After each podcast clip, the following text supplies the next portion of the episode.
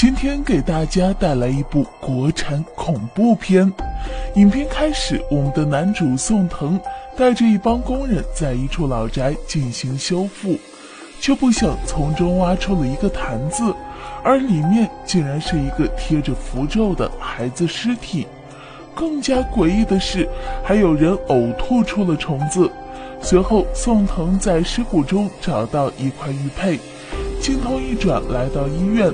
宋腾的妻子贺飞是一名医生，刚刚做完手术的贺飞来到周思南的房间查房，而小男孩表示旁边有个小妹妹，可是贺飞却看不到。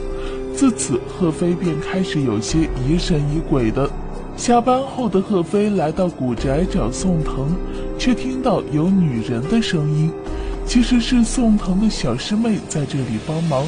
二人有说有笑的，这时有一个女人的声音在贺飞耳边响起：“男人都一样，会当着你的面对别的女人动心。”为了看住宋腾，贺飞便搬来古宅与他住在一起。可是自从贺飞进来，便一直觉得在这栋宅子里还有别的人。饭桌上，贺飞表示好像以前来过这里，宋腾不以为然。而小师妹说，这里以前是将军府，不过一夜之间没落了，是因为当时轰动京城的失音案。这天闲来无事的贺飞便在宅子里闲逛，无意间打开一间满是瓶瓶罐罐的房间，恍惚间，贺飞看到了一位穿着军装的男子，从书桌往外走，门开的一瞬间发出刺眼的白光。镜头一转，来到百年前的将军府。那时军阀哗变，少帅的父亲死后，几名军阀前来讨要军权。其中一个军阀说：“不交军权也可以，但是要少帅娶了他女儿。”因为少帅娶了夫人也三年了，可是夫人却一直无所出。于是夫人便主动答应少帅娶二房。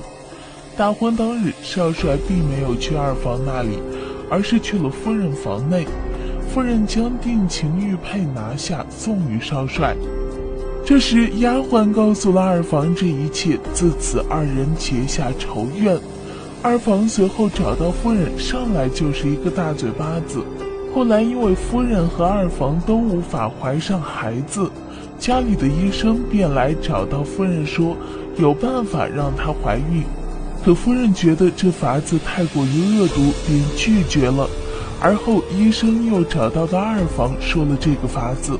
二房正急于想要一个孩子，所以便答应了。自此，京城内不断有孕妇失踪被害。随后，少帅在夫人房内发现了几个人形娃娃，怀疑是夫人害了那些孕妇，便下令把夫人关了起来。二房不满少帅不肯杀夫人，便故意挺着肚子来到夫人面前，将府外传言说给夫人听，求夫人用自己的命换少帅的孩子。夫人答应了，便故意说那些孩子是自己杀害的。之后，少帅一枪杀死了夫人。不久后，二房生下一个死胎。原来这一切都是医生的实验。并没有成功的医生疯魔了，少帅将死胎封坛埋在了院子里，而夫人化成厉鬼杀了所有人，少帅更是一把火将自己烧死。醒来后的贺飞回想起百年前自己的往事，认定小师妹就是百年前的二房，便来质问他是不是现在又来和他抢宋腾了。小师妹表示。自己确实崇拜宋腾，却并没有一点非分之想。可是贺飞已经精神恍惚了，现在的贺飞根本就听不进去他的任何辩解。回到八十一号的贺飞对着宋腾说了一大堆话，大意就是那些孕妇不是夫人害死的，是二房。宋腾只当贺飞精神不好，并没有理会。晚上，贺飞追随着一阵歌声去往地下室。这时，文物局的人前来下达通知，因为宅子下面有大量的沼气，要再次封锁八十一号。而回到宅子内的宋腾听到有人在一声声的叫着，便顺着声音来到地下室。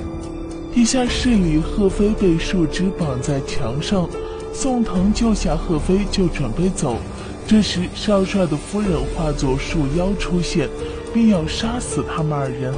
夫人却错将宋腾错当成了少帅，宋腾代替少帅说出了那句对不起，并将他们的定情玉佩给了夫人。打开心结的夫人就此散去，古宅在塌陷，贺飞和宋腾向外逃去，最后在河中醒来。